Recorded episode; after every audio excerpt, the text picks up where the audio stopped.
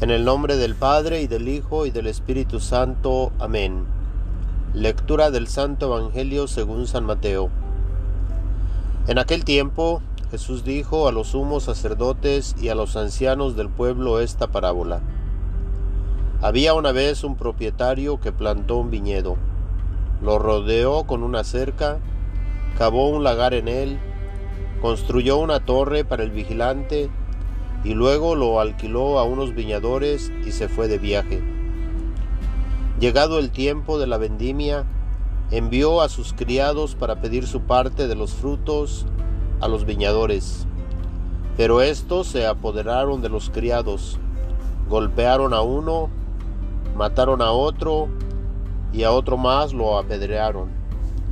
Envió de nuevo a otros criados, en mayor número que los primeros, y los trataron del mismo modo. Por último les mandó a su propio hijo pensando, a mi hijo lo respetarán. Pero cuando los viñadores lo vieron, se dijeron unos a otros, Este es el heredero, vamos a matarlo y nos quedaremos con su herencia. Le echaron mano, lo sacaron del viñedo y lo mataron.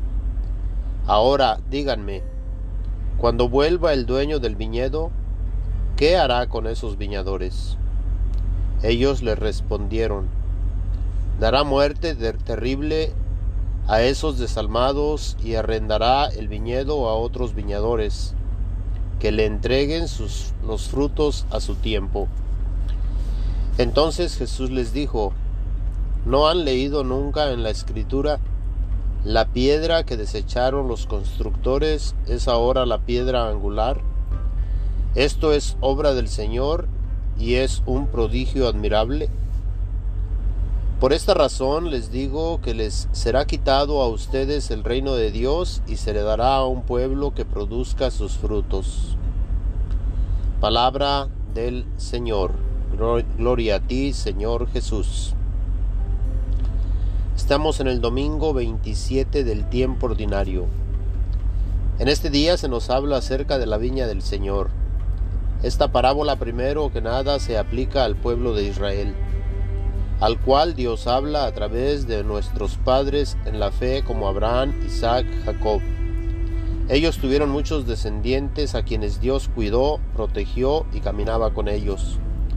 Podemos ver en el Antiguo Testamento la cantidad de veces que Dios se hacía presente con ellos por medio de los profetas, por medio de los reyes, por medio de los sacerdotes, los cuidaba y los guiaba. Les dio la tabla de la ley, lo que conocemos como los diez mandamientos. Por medio de Moisés, les dio el maná que comieran en el desierto. Les envió godornices para que comieran carne. Les dio agua en el desierto a través de una piedra.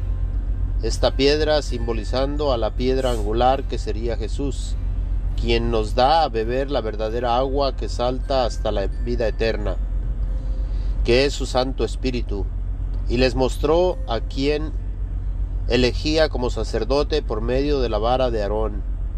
Y a través de los tiempos, cuando Dios enviaba a los profetas, estos eran apedreados, maltratados y muertos. Y Dios mismo pensó, mandaré a mi Hijo, a él sí le harán caso. Y se hace presente el Hijo que es Jesús, pero a él lo agarran preso, lo maltratan bruscamente, lo coronan de espinas, se burlan de él, lo cargan con la cruz y lo mandan crucificar. A esto llega a preguntar Jesús, ¿qué hará el Padre con su viña? Ellos le respondieron, dará muerte terrible a esos desalmados y arrendará el viñedo a otros viñadores, que le entreguen los frutos a su tiempo.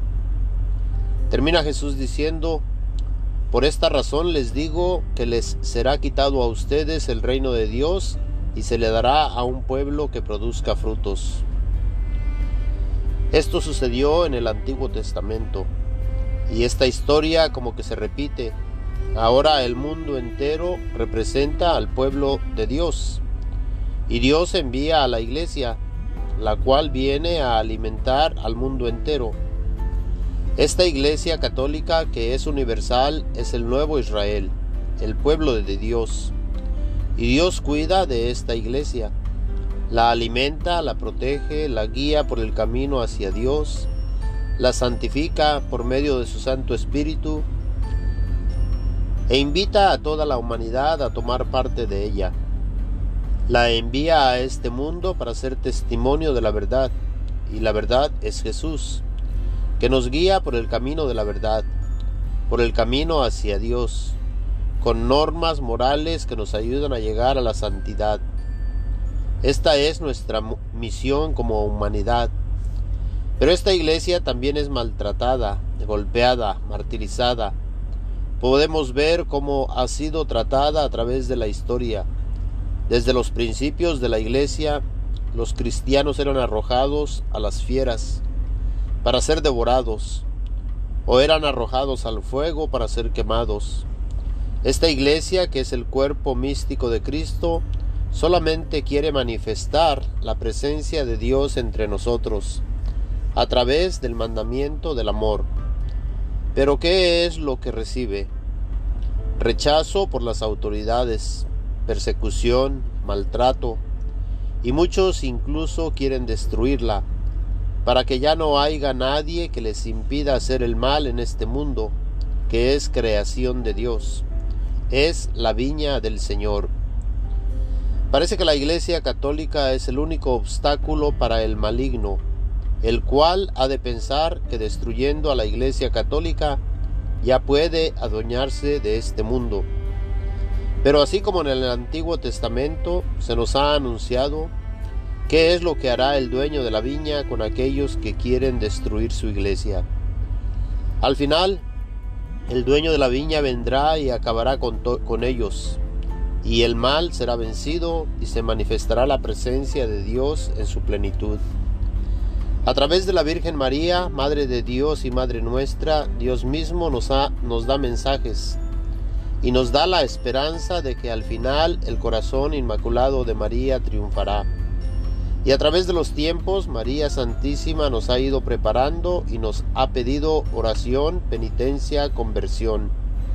Nos invita a meditar en los misterios del Santo Rosario Ahí encontramos la vida, pasión, muerte y resurrección de nuestro Señor y Salvador Jesucristo. Y al meditar en la vida de Jesús, podemos meditar en nuestra propia vida, ya que así como Jesús sufrió su pasión, la misma iglesia padecerá el sufrimiento antes de entrar en su gloria. Pero aunque vengan persecución y muerte, tengamos en cuenta la promesa de Jesús las fuerzas del infierno no prevalecerán contra ella. Esta misma parábola la podemos aplicar a nosotros mismos, ya que Dios mismo viene a cada uno de nosotros para ayudarnos, protegernos, cuidarnos, alimentarnos. Y muchas veces nosotros le rechazamos y no queremos que venga a nosotros, no queremos que nos muestre el camino que lleva hacia Él. Por nuestro propio orgullo queremos hacer las cosas a nuestra manera y cuando hacemos eso terminamos sufriendo. Él pues viene a nosotros tratando de ayudarnos para que nosotros podamos estar con Él para toda la eternidad. Pero si nosotros le rechazamos, Él no nos forzará a estar con Él. Al final, ¿qué hará el dueño de la viña con cada uno de nosotros? Si nosotros le hemos rechazado y no queremos nada con él, terminaremos siendo destruidos o en otras palabras, terminaremos siendo arrojados fuera. Ya que si en esta vida no queremos estar con él, ¿cómo queremos estar con él para toda la eternidad?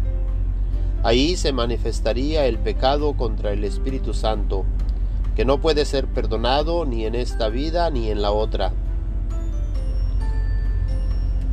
Mis hermanos y hermanas, que Dios y la Santísima Virgen nos iluminen y nos ayuden a tener el deseo de estar con Dios para toda la eternidad. Amén. El Señor esté con ustedes. La bendición de Dios Todopoderoso, Padre, Hijo y Espíritu Santo, descienda y permanezca con todos ustedes. Amén.